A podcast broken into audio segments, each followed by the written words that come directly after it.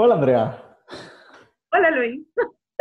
Hola a todas, a todos, a todos quienes nos escuchan una semana más en Cosas que dijimos hoy. Estamos muy felices. Hoy, quien ya se acostumbró a vernos por YouTube, tendrá que escucharnos por Spotify una semana porque, pues más que nada porque estoy enfermo, entonces, este, no se preocupen, no tengo COVID, pero eh, ando un poco malito, entonces no estoy como muy presentable, pero aquí estamos compartiendo una semana más y hoy, aparte, es, estoy como tranquilo porque el tema no es ni controversial, digo, a ver si no encontramos una forma de hacerlo, pero no es algo que me dé como angustia decir la, la, cosa correcta, Andrea. Entonces, estoy muy bien. ¿Cómo estás tú?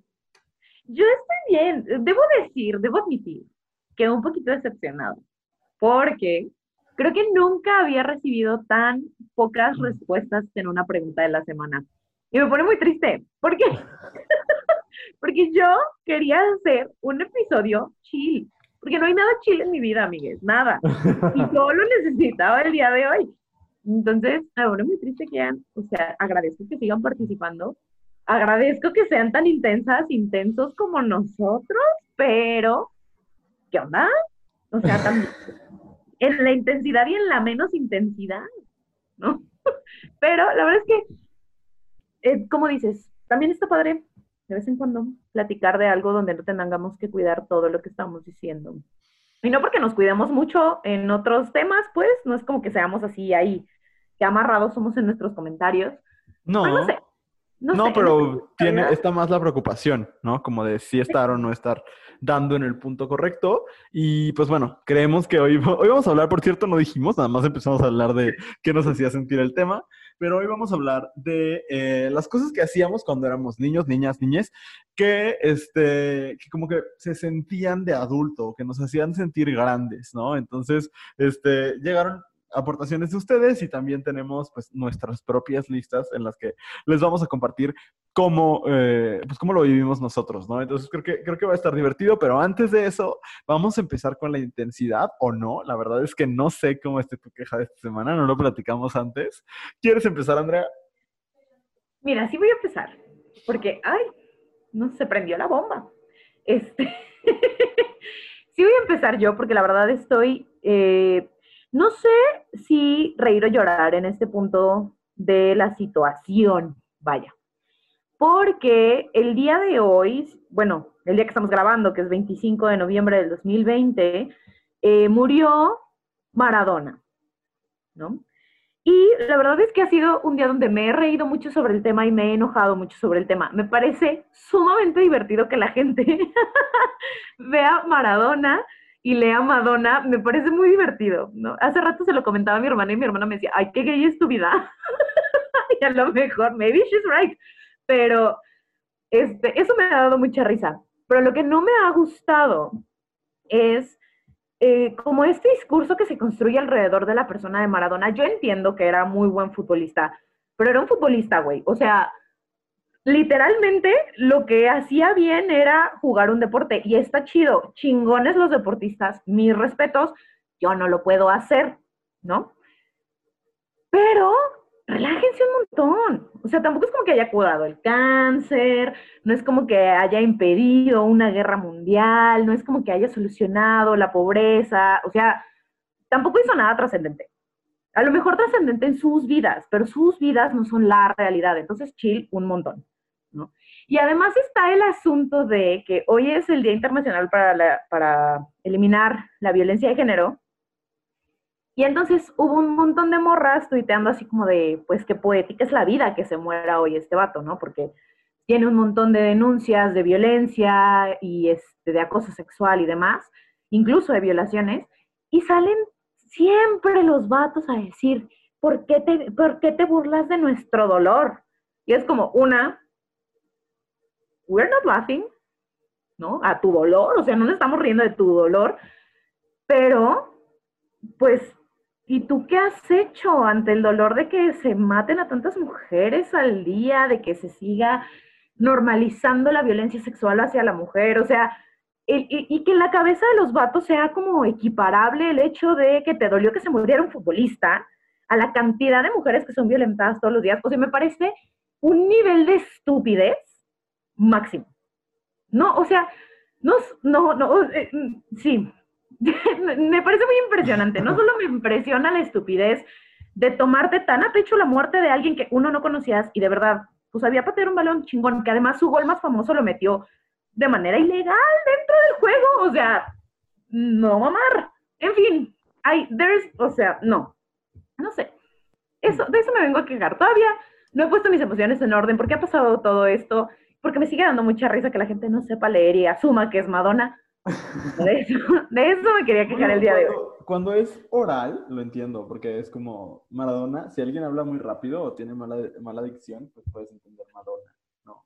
Pero bueno, pues mira, sí, coincido contigo, no, no lo entiendo y, y aparte me parece que es, justo me pareció un tweet hace unos segundos de, es que ustedes no entienden nuestro dolor. Pues no, así como tú no has entendido eh, los últimos años el dolor que sentimos por cosas mucho más graves, ¿no? Pero, pero sí, coincido contigo, Andrea. Gracias. ¿Tú de qué te vas a quejar? Ay, fíjate, intentaré no hacerlo tan largo ni tan, ni tan intenso, pero eh, me quiero quejar de la existencia de, de, Ricardo Salinas Pliego y de Grupo Salinas.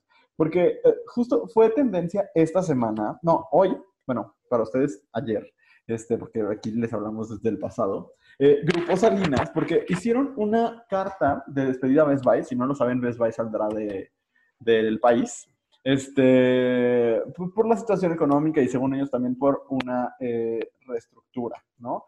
Entonces, la carta intentaron copiar la estructura de, bueno, la estrategia más bien, de el promo que sacó Burger King que decía, cómprale a, no me acuerdo si fue, Burger King que decía, cómprale a McDonald's, cómprale a Carl Jr., etcétera, como en esta cosa de incentivar, eh, pues el comercio y reactivar la economía en estos momentos difíciles que aparte fue una gran estrategia de marketing porque a quién le termina comprando la gente, pues a Burger King, que es el que saca el comunicado, obviamente, ¿no? Pero eh, hoy Grupo Salinas saca una carta que dice gracias por tu esfuerzo, Best Buy, y eh, pues termina diciendo como de gracias, no pudiste, pero pues aquí estamos nosotros, ¿no? Eh, Electra, ¿no? Y entonces, este, no me quiero quejar de eso porque pues tampoco es como que me dé dolor que estén insultando a Best Buy, o sea, es una transnacional, que le vaya bien, no creo que, vayan a tener ningún problema. Eh, pero la figura de Ricardo Salinas, si lo siguen ustedes en Twitter, que espero que no, pero híjole, qué cosa tan espantosa. Él es, para quien no sepa, director de, Grupo Salinas, dueño de Televisión Azteca, Electra, Banco Azteca, eh, las motos Itálica y algunas otras cosas aquí en México. Y pues este señor tiene este discurso de lechaleganismo, ¿no? Como de... Eh, aquí hay un ejemplo como muy claro de un tweet que puso, pone hashtag buenas tardes. ya es hora de irnos a comer para recargar pilas. Ah, sube una foto de ese helicóptero. Y pone eso. Buenas tardes, ya es hora de irnos a comer para recargar pilas. Está en nosotros buscar salir adelante. Pretextos para no hacerlo hay muchos. Pueden tomarme como ejemplo y buscar su propia prosperidad o enojarse por el éxito de los demás. Como lo dije, está en cada quien. En primer lugar, con un montón de faltas de ortografía. Pero aparte de eso, como con, con un discurso este de, pues mira, yo tengo lo que tengo porque soy un chingón, ¿no? Y entonces, una cuenta que a mí me gusta mucho que se llama Gatitos contra la Desigualdad, si no la siguen, síganla. En Twitter la encuentran como arroba gatitos vs de SIG. Este, Gatitos contra la Desigualdad habla de razones por las cuales este discurso es totalmente falso, ¿no? Y ponen, por ejemplo, Ricardo Salinas Pliego es heredero de, de una familia millonaria. Su bisabuelo creó en 1906 la empresa Salinas y Rocha y su abuelo creó Electra en 1950, ambas empresas explotadoras de la clase trabajadora y generando millones para su familia. Entonces, así como de, ay, yo tengo un helicóptero porque le echo muchas ganas y si me criticas es porque me tienes envidia. A ver, también será muy válido que alguien le tenga envidia, el señor tiene un helicóptero, ¿no? Pero aparte de eso, este, o sea, como esta cosa de, em, como no tienes lo que tienes, lo que yo tengo, entonces me tienes resentimiento. No es eso, se critica porque ahorita vamos a llegar a ese punto también. Ricardo Salinas Pliego recibió riqueza ilícita por corrupción. En 1993 adquirió TV Azteca por privatización porque él era muy amigo de Raúl Salinas de Gortari y entonces se le dio un préstamo de 29 millones de dólares, de, ajá, 29 millones de dólares, otorgado en condiciones poco claras por Raúl Salinas de Gortari, su amigo y hermano del presidente que mandó privatizar TV Azteca. Bueno, lo que ahora es TV Azteca en su momento era Imevisión. Para quien no lo sepa, el canal Azteca, que fue Azteca 13, que ahora es Azteca 1, era un canal del Estado y se privatizó y pues él fue el que de manera sospechosa ganó esa concesión. Em, entre muchas otras cosas, también eh, tiene este préstamo que él reconoce que es un acto de corrupción del hermano del presidente para que se comprara una empresa mm, privatizada. Nadie sabe por qué rayos este, se le prestaron esos 29 millones de dólares, por qué fue a él, etcétera, ¿no? Y por otro lado, el señor se beneficia de no pagar impuestos. Se le condonaron 7 mil millones de pesos en 2013. Debe desde 2006 14 mil millones de pesos más y ese dinero podría haber generado al menos 7 mil millones de pesos de haber sido invertidos. El gobierno federal no ha sido claro cuál es el monto total de su deuda, porque aparte tiene una relación extraña, no diría buena, solo extraña con el gobierno López Obrador que no, el, presidente no lo critica, aunque él llama eh, como de, maneras muy despectivas a los seguidores del presidente, pero el presidente como que no lo toca, ¿no? De esos acuerdos extraños que hay entre la nueva clase política, ¿no? Este, pero bueno, el chiste es, este señor es el que tiene los huevos de todos los días tuitear cosas como esa que les leía hace rato, pero todo el tiempo, ¿eh? De verdad, a cualquier persona que le pone algo, él le pone que, es, o sea, es un señor multimillonario que se pone a pelear con extraños del Internet y a ponerles como de, me tienes envidia, pinche mediocre, no sé qué, así, neta loco, el señor está loco.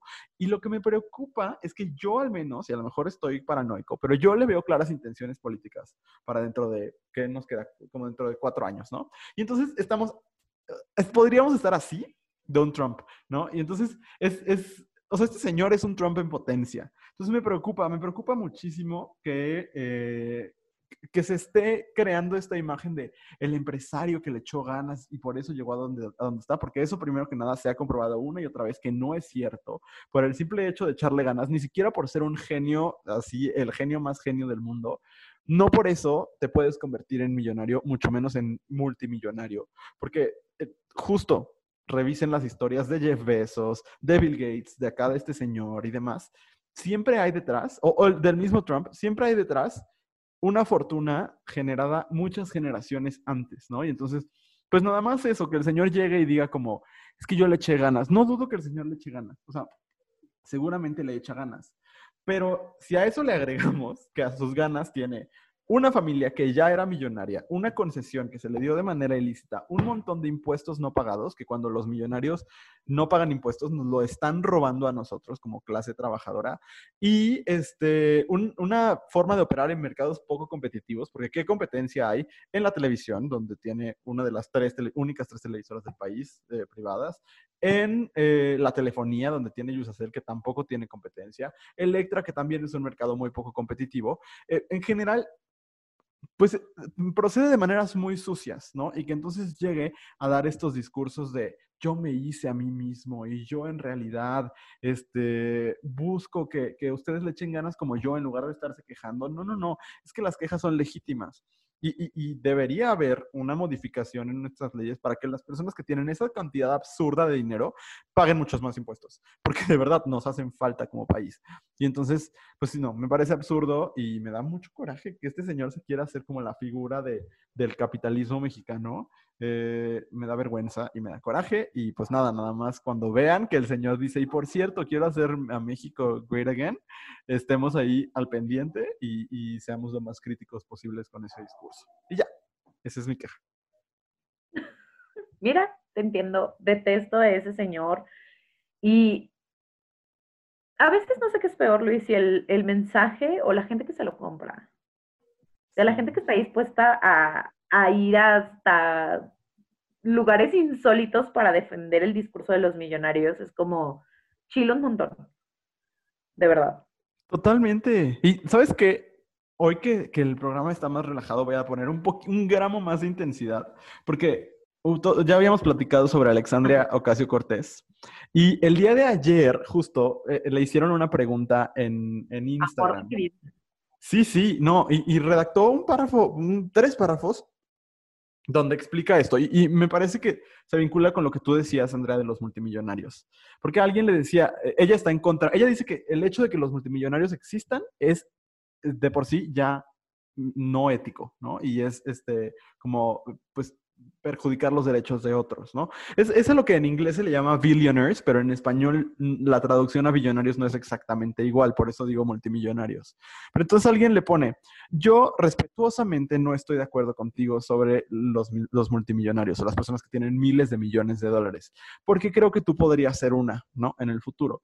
Y entonces Alexandria Ocasio Cortés responde de la siguiente forma. Dice, la pregunta de los multimillonarios es menos sobre ser bueno o malo de manera individual y más sobre la inmoralidad de un sistema y una economía que no solamente permiten el abuso de las personas de a pie, everyday people, pues, pero eh, que premian financieramente a los, a los poderosos que se, que se reditúan, pues, que ganan dinero de no pagarle a los trabajadores un sueldo competente, de, de seguir haciendo que la medicina sea cara, de ganar de los encarcelamientos y la guerra, de hacer un sistema de, alimentación no ético e insostenible, o en general de acumular niveles impensables de riqueza para los muy pocos y negar las dignidades básicas de la vida para muchos. Por ejemplo, un salario mínimo, la salud pública, la paz, las protecciones a los trabajadores, no eh, quemar nuestro planeta a la muerte por este, quienes tienen intereses en los combustibles fósiles, etcétera. Dice, si tuviera un, eh, mil millones de dólares, que la persona debe, las personas deben entender que no es lo mismo, ni siquiera remotamente cercano, a... Eh, no, no está ni siquiera en el mismo planeta de tener millones de dólares. O sea, dice, tener mil millones de dólares es una cantidad grotesca. Dice, mientras que las personas están muriendo porque no pueden comprar insulina, eh, es importante que la gente entienda que esas dos cosas están conectadas. Ahí paró mi lectura. Este, y bueno, no, leo el final que dice, si las personas quieren, podemos revisitar la pregunta de los multimillonarios cuando todo el mundo tenga salud pública, eh, los gobiernos actúen sobre el cambio climático, la gente tenga eh, estándares de vida dignos, etcétera. Y es eso, ¿no? Mientras en un mundo las personas se sigan muriendo de hambre, no tengan acceso a medicamentos, etcétera, el que existan personas con miles de millones de dólares en sus cuentas y que nunca van a hacer nada con ellos, solo los van a tener ahí, eh, porque honestamente, no hay forma, no hay forma de hacer algo con ese dinero. O sea, ¿qué, ¿qué, te compras y para qué? O sea, una persona, ¿para qué quiere esa cantidad de dinero? Pues porque es un reconocimiento a sus logros. No mames. O sea, mientras que otra gente, logros verdaderamente significativos se les reconocen con tres pesos. O sea, no. Entonces, esa es mi queja. Y ya. Fin de la historia de Ricardo Salinas Pliego.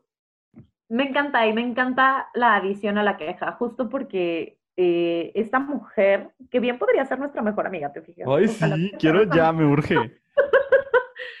Pero es, es, constantemente acusada de socialista por, por la gente eh, pro-Trump en Estados Unidos. Y a mí lo que me da mucha risa es que es la misma gente que, que juran que van a votar por el candidato que defienda la vida. Y es como todo el mundo es súper pro vida hasta que ser pro vida implica que todos tengamos seguridad social y que todos tengamos acceso a la salud, ¿no?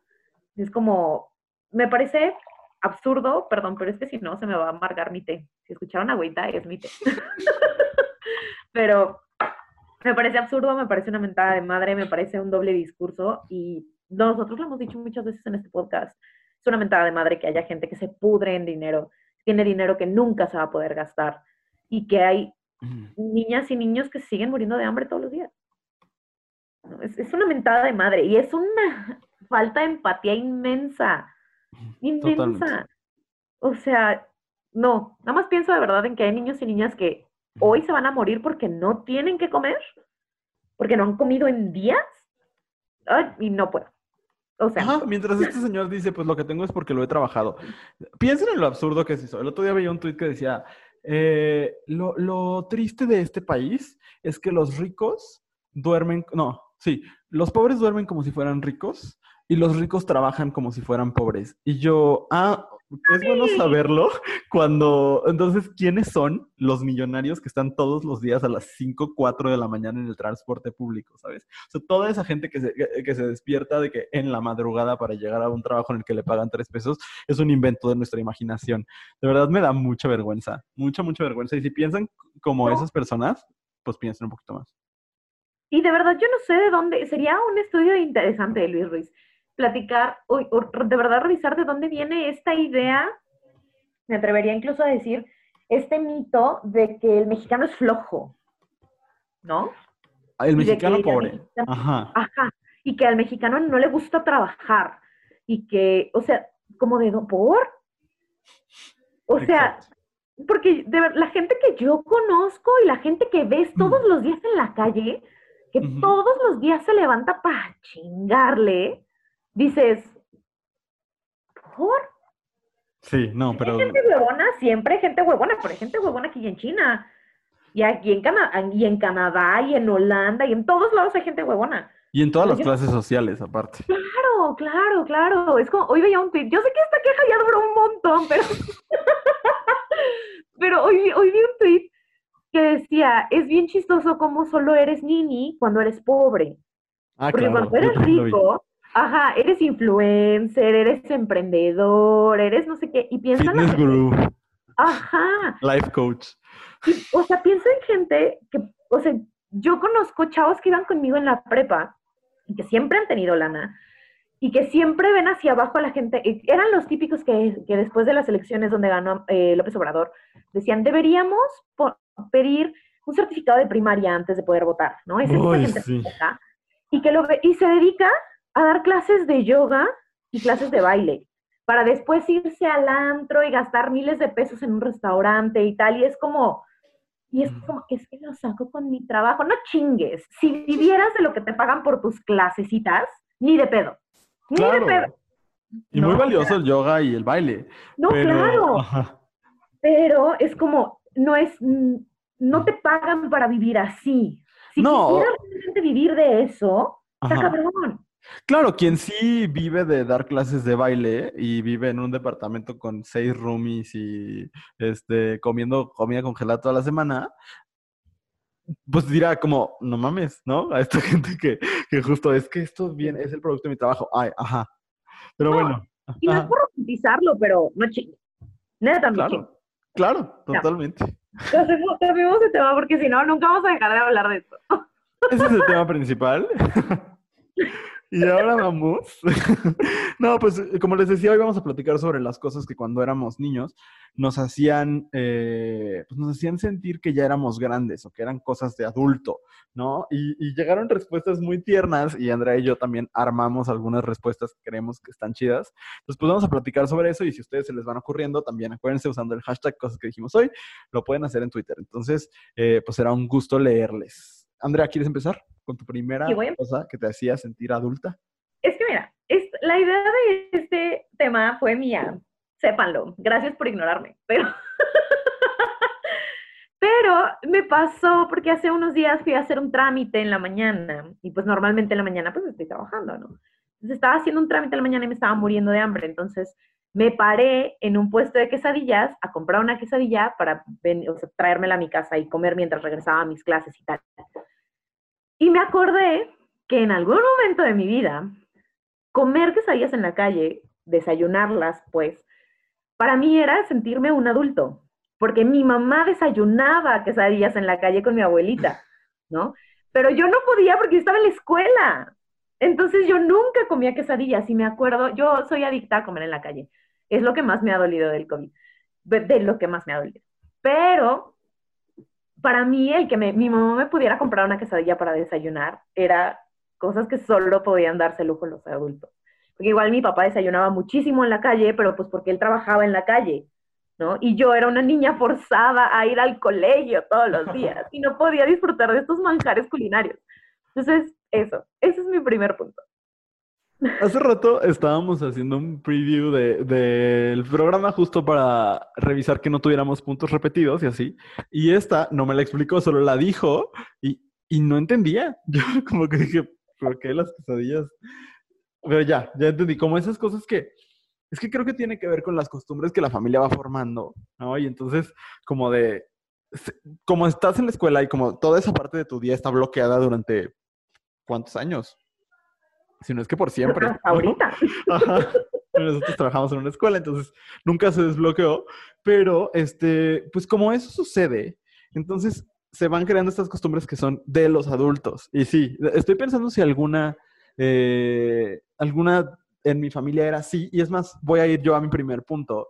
Porque a mí algo que me hacía sentir, y a la fecha me gusta mucho, es estar en el chisme de los adultos. O sea, de verdad, era una cosa maravillosa por, por varias razones. La primera era, a mí los niños de mi edad me daban mucha hueva.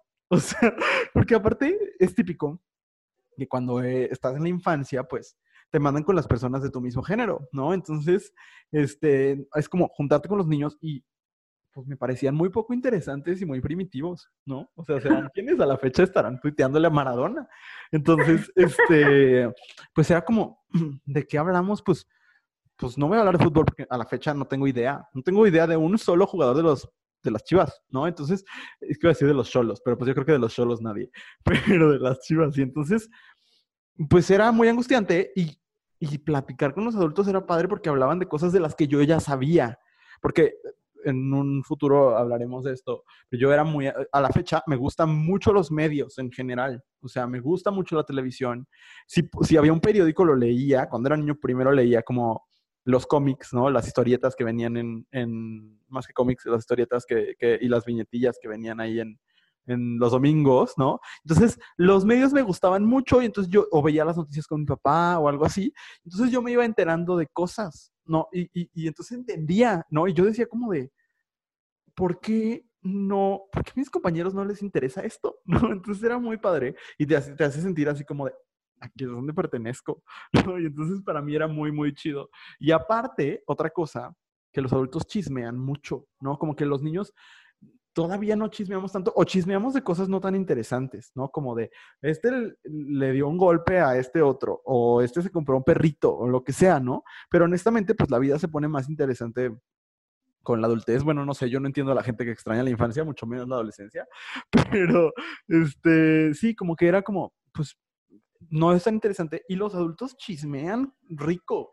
O sea, que sí se ponen a, a, platicar sobre, ay, no, la tía que está loca y que entonces nadie le habla, o este, el que ya le puso el cuerno, o lo que sea. Y entonces eso estaba más sustancioso. Entonces, a mí lo que me hacía sentir adulto era entrar a las pláticas de adulto y me irritaba mucho y me lo hicieron hasta hace no tanto tiempo que mis tíos era como, mm, vayas con los jóvenes, porque esto es de adultos. Y es como de, o sea, y para mí era muy frustrante porque era como de, eh, es que yo entiendo, o sea, yo tengo una aportación valiosa que hacer. Y creo que, que tiene que ver con que también estamos acostumbrados a, a, a después como sociedad a no, no escuchar a, a las niñas, ¿no? A decir, ay, no, pues no van a entender o ay, no tienen nada interesante que decir. Y yo tenía mucho, cosas mucho más interesantes que decir que varios de mis tíos. Entonces, este, sí, para mí eso, eso era frustrante. Pero al mismo tiempo, cuando me dejaban entrar, eh, era como nivel superado. No sé si tú te identifiques. Muchísimo, muchísimo. Porque a mí siempre me... No porque yo quisiera como eh, platicarles algo eh, o porque no me gustara escuchar a mis primas, porque además a las primas con las que me sentaban en la mesa de los niños yo las quería mucho y me... Pero siempre me ha parecido una mentada de madre para la inteligencia de, de las infancias, ¿no? Era como, es que tú vete para allá porque no vas a entender, puta, ¿y cómo quieres que aprendas si no me dejas escuchar? ¿No? Entonces, si usted, o sea, de, nunca he entendido, yo no soy una persona niñera y, y el, el mundo lo sabe, tú lo sabes, yo lo sé, el mundo lo sabe. Totalmente. Ajá, pero siempre me ha parecido una mentada de madre excluir a niños y niñas de los espacios. O sea, hay cosas que entiendo que no les toca, pero separarlos de la convivencia familiar me parece una mentada de madre. Sí. ¿no? Sí. Y fíjate, el argumento que daban mi, mis tías era, es que los niños repiten todo y le vayan a ir a decir a tu tía, ah, pues para que esté chismosa, para que esté chismosa, se llama karma. Pero sí te entiendo, sí me identifico. Este, sí, nada más que me dejaron sentarme en esa mesa ya muy tarde. ya no era niña. sí, pero, pero bueno. Fecha, ¿eh? O sea, yo también. Sí. Ya como que ahorita, aparte, conforme uno va creciendo, pues las diferencias ideológicas también. Entonces ahorita punto que ya no deseo tanto el estar no. en esa mesa es lo que te iba a decir, porque cuando entré a esa mesa fue cuando me empecé a pelear con la gente. Entonces, y ahorita ya estoy vetada de la, de la mesa. Entonces, pues no, gracias por participar. Mi mesa de niños, de niñas, porque éramos por niñas, porque mi primo nunca se quiso sentar con nosotras, pero estaba muy padre mi mesa de niñas. Este, vamos a pasar al que sigue. Y me, ahorita que hacíamos el, el, el pre-run antes de empezar a grabar, me di cuenta que muchas de mis opciones tienen que ver con comida. Creo que de verdad habla mucho de mis traumas de la infancia, pero una de las cosas que me hacían sentir como adulto era ponerle cebolla y cilantro al caldo, al caldo de pollo. Cosa tan rara. Mira, no, no sé por qué. No, bueno, o sea, sí, lo tengo como claro en mi cabeza. Porque la cebolla, o sea, la cebolla no tiene un sabor como muy amable, sobre todo si es una cebolla vieja. Pero en mi cabeza, los niños y las niñas comíamos cosas sencillas y los adultos comían cosas mucho más elaboradas. Ajá. O sea, porque incluso cuando ves el menú infantil es como milanesa y papa. Ajá. Cuando ves lo que piden los adultos, que tienen un montón de ingredientes, pues es, es comida de adultos, ¿no? Entonces, el, caldo de pollo a mí me parecía muy chistoso, porque a nosotras nos lo servían así, pues el caldo con el pollo, las verduras, el arroz. Pero mi mamá siempre picaba cebolla, cilantro y chile serrano, y entonces ella le echaba eso al caldo. Y me acuerdo que una vez le dije, oye, ¿le puedo echar yo también? Sí, nada más el chile pica. Le eché chile, le eché cebolla y cilantro. Y yo me sentía la persona más adulta del mundo porque estaba comiendo como un adulto. Claro. Sí, eso, eso fue groundbreaking para mí. Lo tengo súper grabado en mi memoria. Fíjate que yo no necesariamente con la cebolla y el cilantro, porque pues, al caldo de pollo a la fecha no le pongo y a los tacos le he puesto toda mi vida. Pero, pero sí había ingredientes que eran para adulto, ¿no? Ahorita no, no lo tengo, pero se, se junta con lo que tú estás diciendo. El café, por ejemplo, cuando yo desde muy chiquito iba a McAllen y a Brownsville porque vivía en Tamaulipas, entonces estábamos relativamente cerca. Y cuando aquí todavía no existía Starbucks, por lo menos en la ciudad en la que yo vivía, que es Tampico, Tamaulipas, un saludo y un beso. Este, pero en ese momento no existía. Y entonces allá pues me gustaba consumir en Starbucks porque una vez es muy básica, ¿no? Entonces, este, y Starbucks es muy rico y entonces, este, o bueno, es muy azucarado y pues el azúcar es rica y entonces, eh, ahorita, bueno, el Toffee Nut es otra cosa y, híjole, cuando, cuando el otro día Andrea y yo tuvimos una reunión solamente para tomar Toffee Nut. O sea, bueno, fue para vernos, pero estaba el Toffee Nut de por medio. Pero, este, ¿qué? Ah, sí, el café era eh, de adultos, ¿no? A mí nunca me ofrecieron café cuando era niño. Entonces yo por, ese, por esos momentos yo tenía 11, 12 años y ya empezaba a, me empezaban a comprar café y nos compraron a mis hermanas y a mí uno solo y lo dividíamos en tres. A la fecha no estoy seguro si era porque era de adultos o porque estaba caro. Probablemente las dos cosas. Pero lo que nos decían era como, pues es que eso es de grandes, ¿no? Y entonces, este, y no vas a poder dormir. Y mira, fue un buen consejo porque yo, si tomo café después de las 5 de la tarde, yo ya no puedo dormir. Entonces, este, pero sí, en su momento así fue. Y cuando me daban café, yo sentía que era un señorón. Entonces, estoy de acuerdo. me toca a mí, ¿verdad? El siguiente me toca a mí. Muy bien. Eh, ay, este me encanta porque aparte tengo un caso práctico, ¿no? Como maestro de derecho. Este, no, eh, ver películas para adultos. No, no pensando en Golden en la noche, ¿sabes? Que también uno pues siempre hacía el esfuerzo por verlo, pero este... Hacía el esfuerzo. Sí, claro. O ¿sabes qué también? Wild Dawn en E. ¿Nunca te tocó? Ah, claro, sí, sí. Es que ahí salían boobies. Y pues a uno le daba curiosidad en su momento. Y también sabes que, ubica, ¿te acuerdas que pasaban Girls of the Playboy Mansion? Ay, claro, sí. Girls of the Playboy Mansion, cuando era eh, punto a las 6 de la tarde, estaban censuradas las boobies.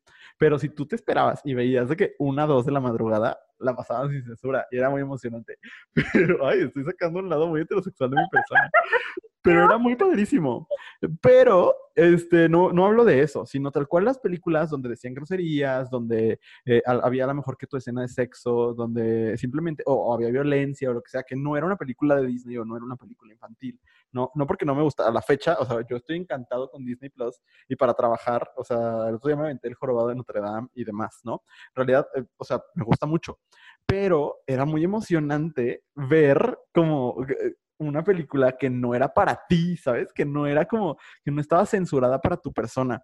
Y entonces me acuerdo mucho, no, no me pasó a mí, pero me parece un gran ejemplo. Hay un capítulo de Lizzie McGuire que justo la estoy volviendo a ver porque me encanta. Y de verdad estoy muy enojado con que Disney Plus haya eh, cancelado el remake, porque yo estaba muy emocionado de verla ser adulta. Pero este, esa, sería a mí me, es muy significativa en mi vida. Y hay un capítulo donde Gordo, Miranda y Lizzie se escapan de la escuela para ver una película que en español, en el doblaje, lo traducían como clasificación C. No me acuerdo si en inglés era PG-13 o R, pero este, porque yo vi muchas series de esas en inglés porque teníamos un dish gringo pirateado, pero esa es otra historia. Este, pero el es que así vi eh, ese capítulo, me, yo me identificaba mucho porque era muy emocionante poder entrar a películas que no eran para ti. hasta me acuerdo, y este no lo he visto en esta segunda pasada de Lizzie McGuire, pero me acuerdo perfecto que la película que iban a ver era El Vesubio, y era sobre el volcán, y salía, ay, no me acuerdo, pero creo que Tom Cruise o una cosa así. Y entonces era una película para adultos y a ellos les emocionaba mucho, y a mí también, y que me dejaran ver, por ejemplo, cosas, voy a decir una cosa súper absurda, pero otro rollo, por ejemplo, que era como de, eso no es para niños, y era como, ¡ay, sí, qué morbo! ¿No? incluso yo soy señora desde niñito, entonces hasta había un programa de señoras que se llama Consejo de Mujer. y, y también me emocionaba que me dejaran verla porque hablaban de cosas que, digo, a la fecha, pues nunca he vivido porque era de que la menstruación y la menopausia y cosas así. Pero para mí era como, wow, esos temas no me los enseñan en la escuela. Entonces era muy emocionante. Y por cierto, nada que ver, pero lo tengo que decir, hay un video de Consejo de Mujer donde llevan a un leoncito a, del African Safari, como de miren el leoncito, qué bonito, y hay como la hija de una de las conductoras ahí, y el león la prende, o sea, de que la agarra y no la suelta. Es una escena muy angustiante, pero da risa. Pero bueno, eso era, ver películas para adultos o, series para adultos. Es que sí, eso sí lo entiendo, porque es parte, creo yo, del morbo, de lo que, de que quieres saber de qué se trata ser un adulto. O sea, ese asunto de todos los niños quieren crecer y les surge ser adultos, no es cierto, porque conozco mucho, mucha gente que, que no, sé que disfrutó mucho su infancia, no es mi caso, pero, pero creo que es eso, ¿no? sobre todo cuando no te lo quieren decir. Es como, porque, y cuando tienes la curiosidad que tenemos nosotros de, ¿y por qué no me quieres decir? O sea, yo no puedo vivir con eso. Si a mí alguien no me dice algo, me pongo mal, tengo que saber. Entonces, eh, pasa, ¿no? O sea, yo eso hacía con los canales que no se tenían que ver, con las películas, todo eso. Sí, I feel you, I feel you. soy demasiado morbosa para no, para no haberlo visto. Yo igual. Y sabes qué, tengo un problema con eso ahorita porque descubrí una cuenta en Instagram que se llama Spoilers Exatlón y como ya hemos hablado aquí, a uno le gusta el hexatlón. Y ese morbo, ese no me puedo perder de las cosas. Me lleva a checarla y a saber quién es el eliminado cada semana. Sí, yo también busco spoilers de todo. Yo necesito saber. O sea, a mí no me vengan con información a medias. Yo quiero saber qué show. O sea, no. No, perfecto. También me ha pasado. Pero Muy bien. Vas, Andrea. Estaría el siguiente. Este, otro de comida, ¿no? Y es este. Yo creo que ahora por eso cocinó Luis, para, para sanar todas mis heridas con la comida cuando era niña. Pero otra cosa que me hacía sentir un adulto era poder pedir lo que yo quisiera comer en un restaurante o en donde fuéramos a comer, ¿no? Porque incluso cuando íbamos a los tacos, y lo entiendo, lo entiendo, pero a lo mejor pudieron haber tenido un manejo diferente de la información, ¿no? Porque incluso cuando íbamos a los tacos, era como, no, te vas a comer dos, ¿no? Y era como, ok, me voy a comer dos tacos. Este, y no podías probar muchas cosas porque lo que le gusta a los niños es la costilla, es el bistec. Y el bistec, y el bistec, y el bistec, ¿no? Ajá. Cuando me dieron oportunidad de pedir mis tacos de algo más y probé la costilla, yo creo que a la fecha por eso me gusta dando la costilla, porque fue como una experiencia religiosa, ¿sabes? Y además el poder, pues pedir lo que quieras, ¿no? En, en, un restaurante siempre era como, no te lo vas a acabar, no te va a gustar, y tú qué sabes, tú qué sabes cuánta hambre tengo, no la siente nadie más que yo, ¿sabes? Era como eso, porque me pasaba mucho. Y entiendo esta parte de controlar las porciones en los niños y de no querer pedir algo en un restaurante que no te vayas a acabar, porque al final de cuentas es dinero, pues. Ahora lo entiendo así, pero en su momento era como, ¿por qué no me dejas hacer? ¿No? ¿Por qué no puedo pedir lo que yo quiera pedir de comer? Ya después te acostumbras y ahora mi hermana y yo tenemos la costumbre que cuando vamos a comer juntas siempre es como de, compartimos esto, porque, pues, sí, no estás acostumbrado a comerte los platillos completos.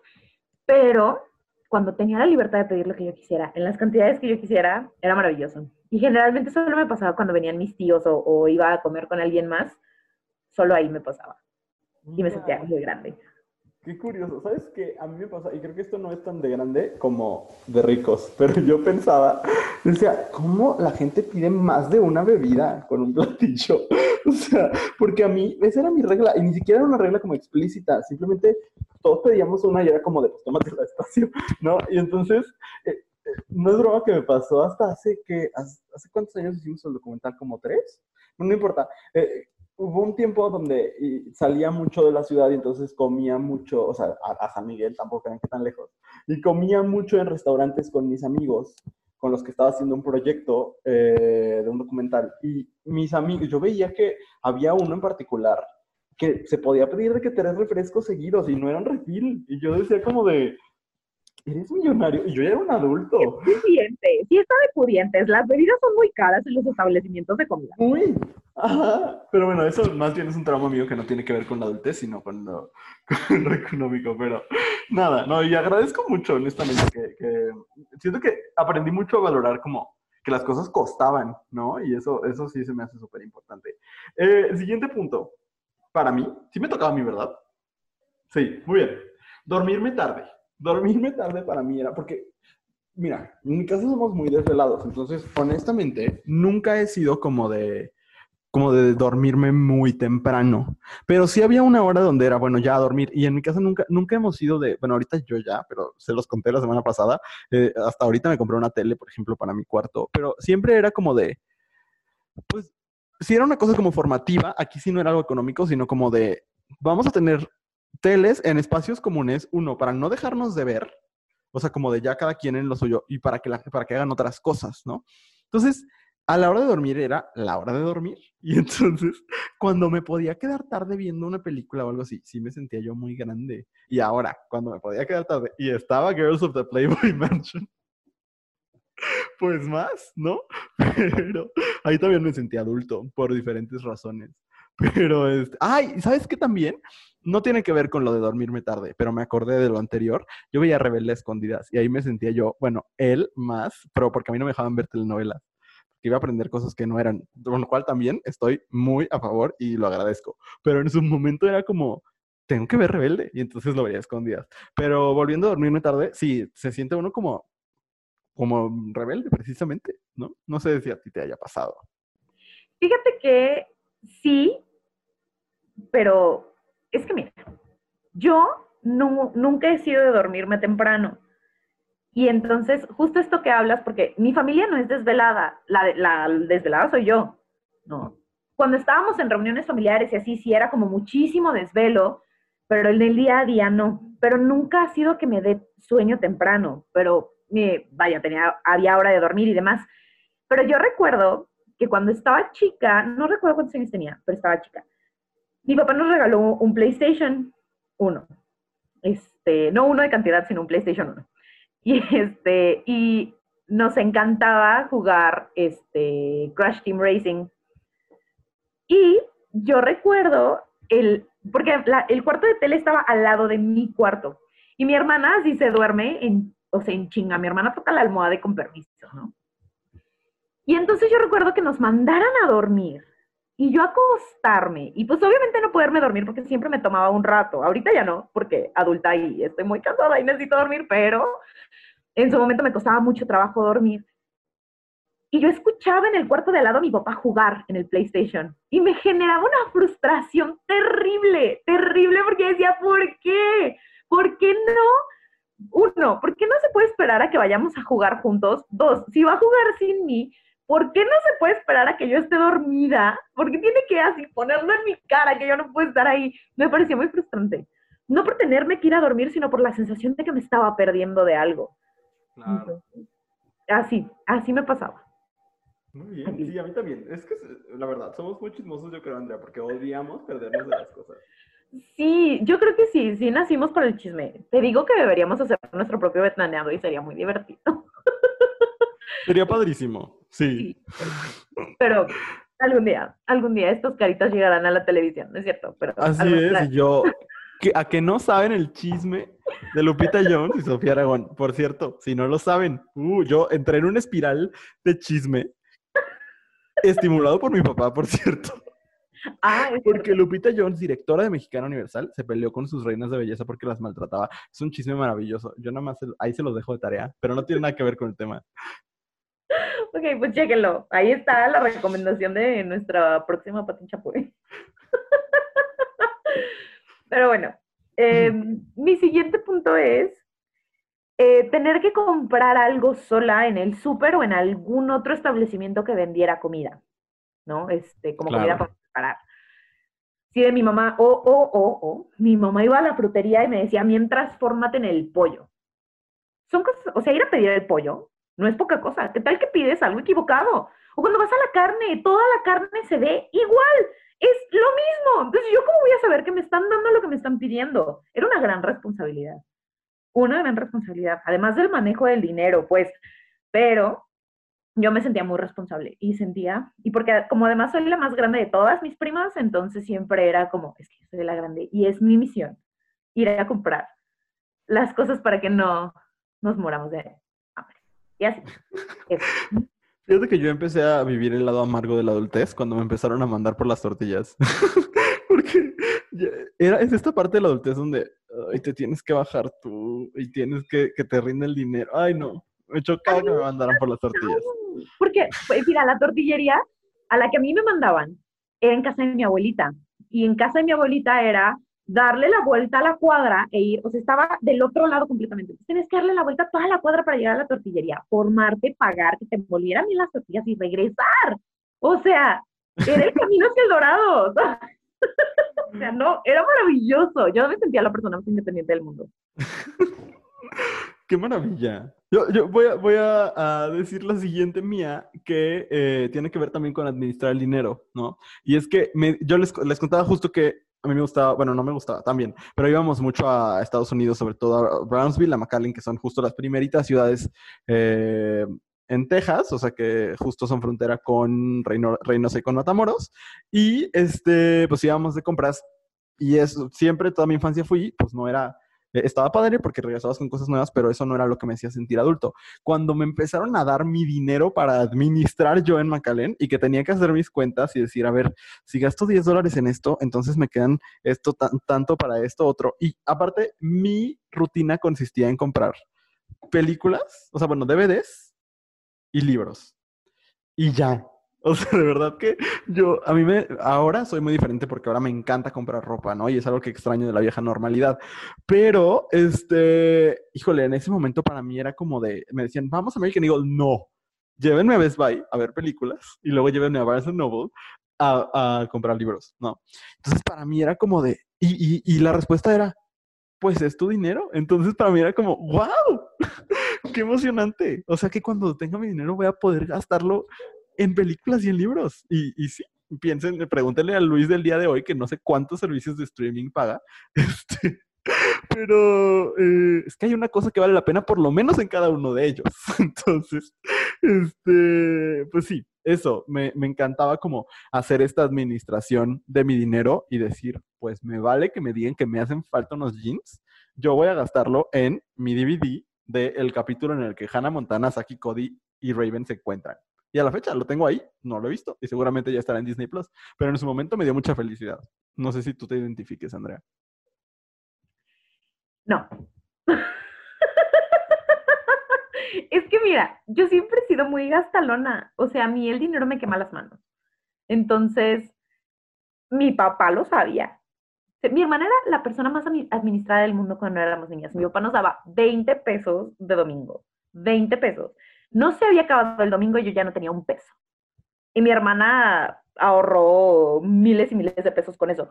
Entonces, esta parte de sentirme dueña de mi dinero y de poderlo administrar y comprar lo que yo quisiera, no me pasó hasta que empecé a trabajar, porque el, el domingo que me daban era como sí me quemaba las manos y era muy poco como para sentir que podía comprar el mundo, ¿no? Era como, no, no sé, no me identifico. I don't feel that.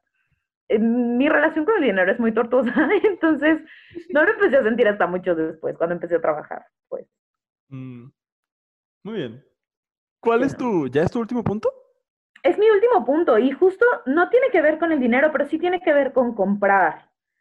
Porque yo no tenía ese dinero, pues, pero yo siempre he leído mucho, ¿no? Este, justo lo que decías de, de que lo que te gustaba comprar eran libros y películas, pues sí, a mí me gustaba comprar libros, pero yo no tenía dinero para comprar un libro, ¿no? Este, porque no te alcanzó un libro con 20 pesos, ni siquiera cuando yo era niña. y porque Andrea no tenía la disciplina de ahorrar su dinero para poderse comprar un libro, ¿no? De ahorrar cuatro domingos para poderse comprar un libro. Entonces prefería comprar dulces en el blockbuster. Y a mí me parece a la fecha que muy loable. Gran decisión. claro. Pero además mi papá siempre fue como de, si, si lo vas a leer y si te sirve como para tu crecimiento y demás, yo te lo compro. Incluso toda la universidad que yo ya trabajaba y tal, todos los libros él me los pagaba. Pero cuando yo era niña, me compraban un libro cada que íbamos a la librería. ¿no? Y, íbamos a la librería cuando mi papá quería. Y si coincidía que era fin de semana y no lo había comprado entre semana. Y siempre era un libro. Entonces, pues yo me sentía muy limitada porque no tenía muchas cosas que leer. Y una vez se lo dije a mi papá, así es que quiero dos libros. Y me decía, no, termina uno y luego te compro otro. Y cuando me compraron más, fíjate, fíjate, fíjate. Terminé el libro, o sea, esa vez que me dijo, termina uno y luego te compro el otro que quieres. Llegué a mi casa y lo terminé. dije, ya lo acabé, quiero otro. Es que no es posible que lo leas tan rápido. No me creía. Fíjate mis traumas. no me creyó. Entonces, lo que me hizo, o sea, lo que me pidió que hiciera fue que hiciera como reseñas de los libros para saber. Ahí está todo mi potencial de booktuber, te digo. Ajá. Lo eras desde entonces. Ajá, o sea, nomás porque no existía YouTube, pero ahí estaba la intención. Entonces me pedía que, hiciera reseñas de los libros para él asegurarse de que sí los estuviera leyendo. Entonces, libro que yo terminaba, libro que, hacía reseña, y entonces mi papá me compraba otro. Y después, cuando se daba cuenta de que las reseñas eran reales, que yo sí estaba leyendo, dijo, sí, pues sí, sí estás leyendo, está bien. Y me compró más de un libro, más de un libro. Wow. Y eso, eso para mí era como, no, wow, era la mayor compra de la vida. ¿no? Pues, sí, eso ha marcado mi, vida y mi existencia. Aparte hay un gran placer en comprar más de un libro, la verdad. Lo hay, lo hay. O sea, porque no, o sea, entiendo esta lógica de decir, no te quiero comprar más de lo que vas a usar, pero no todos los libros están hechos para leerse. Algunos están hechos para que te acompañen siempre. ¿No? Yo soy fiel creyente de eso. Yo también creo. O para consultar un ratito, luego volver a él, así. Exacto, exacto. O sea, sí, no sé. Y, ese día para mí fue así como eh, groundbreaking. Y yo no era muy grande cuando eso sucedió. Habrán, habré tenido como 11 años quizás. Entonces, sí fue como groundbreaking, porque fue como, no solamente mi papá me cree, sino además ya estoy leyendo como alguien más grande. ¿no? ¿no? me compra nada más libros de niños o, para que te entretengas como niño. Estoy leyendo como alguien más grande. ¡Wow! ¡Qué chido! Fíjate, el mío tiene que ver con eso, porque para mí no existía Wikipedia en ese momento y a uno le gusta enterarse de cosas, uno por chisme, dos por verdadera curiosidad y demás. Y, y cuando existía en carta, no sé si a, a los más chicos que nos escuchan, que luego son la mayor parte de nuestra base de escuchas, pero Encarta era como un Wikipedia, pero no era abierto a colaboraciones, pues más bien era, era de Microsoft y era como una enciclopedia, ¿no? Pero a mí me encantaba porque cosas que me daban curiosidad, incluso cosas que me daba pena preguntarle a los adultos, las podía encontrar ahí, ¿no? Porque yo tenía el Encarta Kids, pero también tenía el Encarta de adultos, ¿no? Entonces podía uno encontrar un montón de cosas y entonces para mí fue parte como de mi pues de mi buscar cosas, por ejemplo, me acuerdo mucho, esto es algo que no sabes de mí, Andrea, creo, pero me gusta mucho Bruce Springsteen, mucho, mucho Bruce Springsteen y mucho Bob Dylan, los dos me gustan mucho. Y este, como el hecho de, yo no tenía como en, mi casa no había discos de ellos porque no, no era como del gusto de mis papás ni nada. Y en ese momento, encontrar música, por ejemplo, ni siquiera me acuerdo si YouTube existía. Entonces, había, y bueno, y también fue cuando me empezaron a gustar los Beatles, que también me gustan mucho. Yo sé que sueno muy heterosexual en este momento, pero a mí, los Beatles, Bruce Springsteen y Bob Dylan, los tres me gustan mucho. Y este, con el tiempo le he ido agarrando más amor todavía a, Springsteen. Eh, y hay un, por cierto, nada más así como paréntesis, hay un especial en Netflix hermoso, hermoso, hermoso de él cuando estuvo en Broadway. Pero, este, entonces había una canción y ni siquiera estaban completas, pero ahí encontrabas a conocer la historia, empezabas a conocer la historia de estos artistas y demás. Y para mí era como, wow. Entonces, em, también eso, como empezar a conocer cosas de adultos, ¿no? No necesariamente como de índole ni sexual, ni drogas, ni nada por el estilo, sino simplemente cosas que, pues, a los niños no les van a hablar de Bob Dylan, ¿no? De por sí. Yo hay cosas que escucho ahorita y digo, no sé qué quiso decir este señor. Pero, este, pues cuando era niño, pues más, ¿no? Pero, pero sí, era muy emocionante y eso me gustaba mucho. Qué bonito, me encanta que tu, tu pasión por el chisme está en todos los aspectos del conocimiento. me parece hermoso. Totalmente. Me parece hermoso. Y la experiencia de Encarta era muy hermosa, porque además era como acceder a todo el conocimiento. Bueno, yo así me sentía cuando usaba Encarta, como de, es que todo está aquí. Totalmente. Entonces, ay, yo, muy hermoso, muy hermoso. Vamos ahorita a leer lo que nos compartieron las maravillosas personas que entendieron mi necesidad de hablar de estos temas bonitos para el corazón. y, este, y hay muchas cosas que pusieron que sí me, o sea, que sí me identifico, pues. Ah, yo también, totalmente. Por ejemplo, esto de que me llevaran al cine en la noche, a las 10 pm. Es, eso es una cosa de adultos. O sea, ir al cine tan tarde es una cosa de adultos, totalmente de acuerdo, coincido, sí. Y es lo más padre, porque no hay niños. sí, sí, es muy hermoso.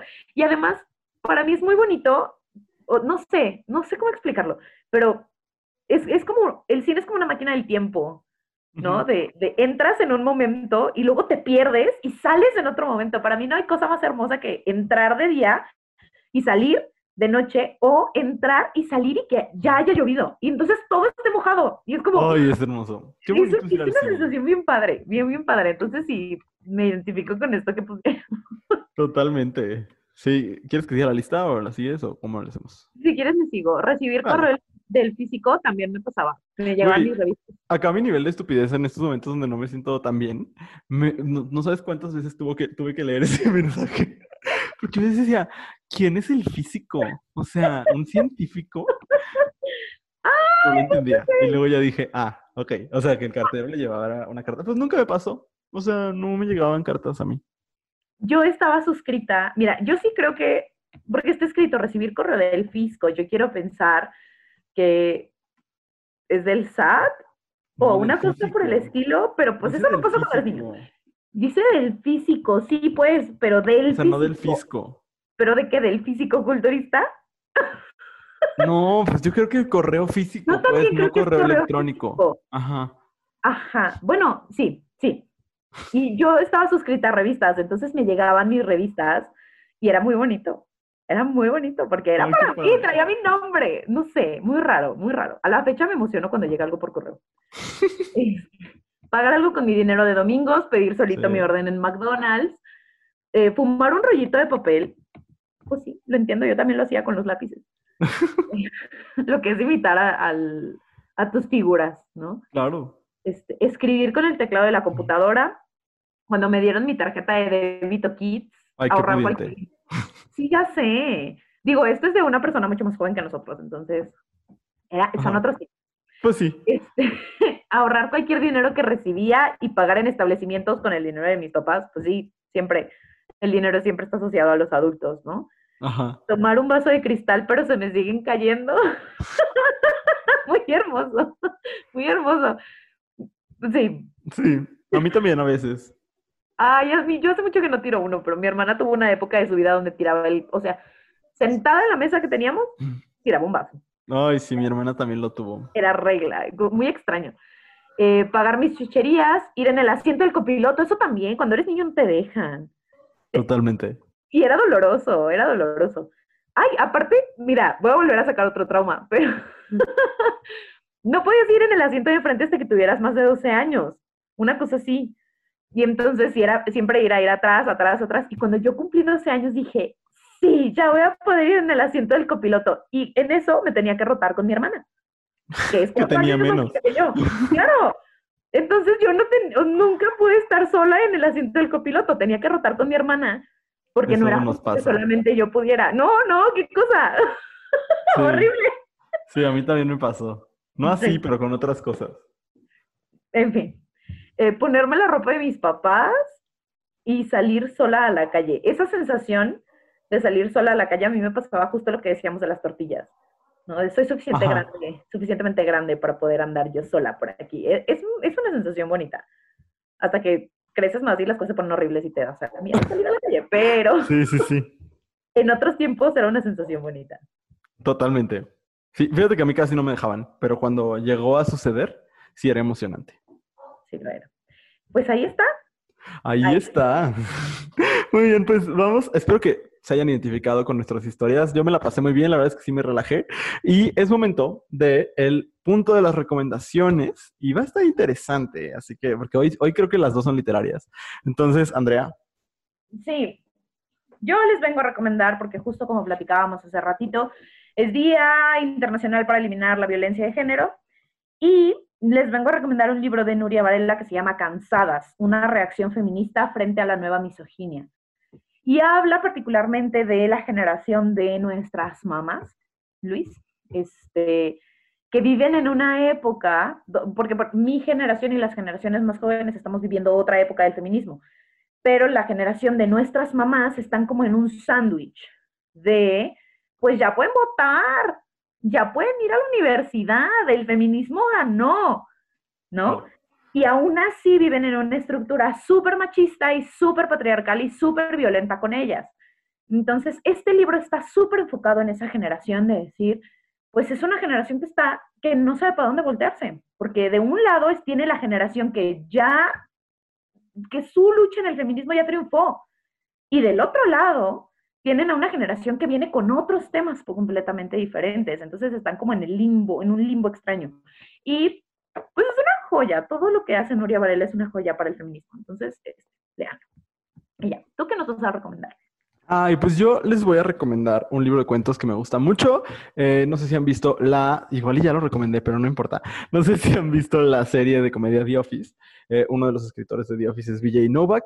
Y eh, les voy a recomendar este bonito libro muy blanco, porque justo en esta semana, eh, una, ah, pues nuestra, nuestra jefa me, me dijo que sí conocía el libro Sin Palabras que es uno, un libro infantil que escribió Vijay Novak. Y sí lo conozco, no lo he leído porque dije, pues es infantil y me dio hueva.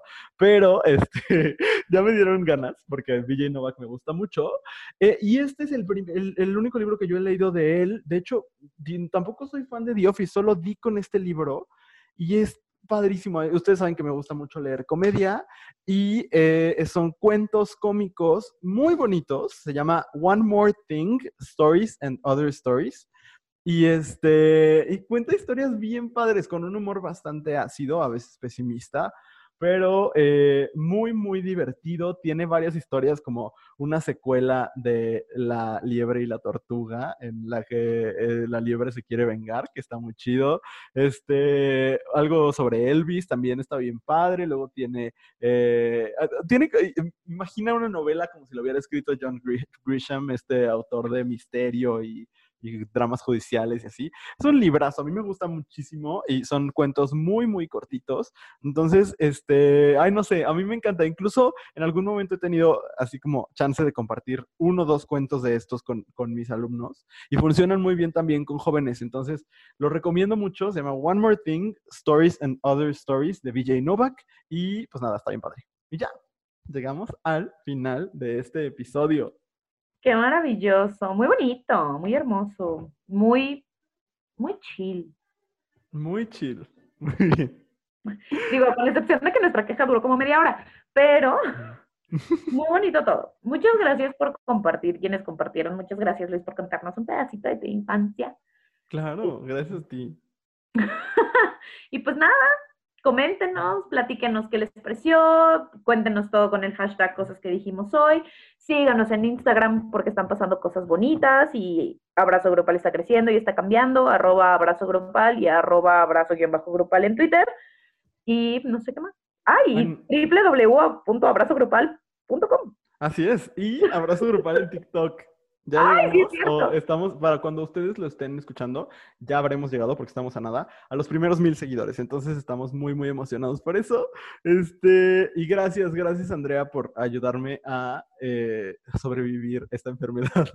Este, gracias por, por, acompañarnos esta semana. Este, y esperamos que se sigan divirtiendo con nosotros. Ya, ya ustedes van a salir de vacaciones, algunos, algunas. Entonces, pues pasen estas vacaciones con cosas que dijimos hoy, compartan el podcast, mándeselos a todo mundo y pues nada, les mandamos un beso, libre de COVID. Libre de COVID. Lávense las manos, quédense en su casa y nos escuchamos la próxima semana. Bye.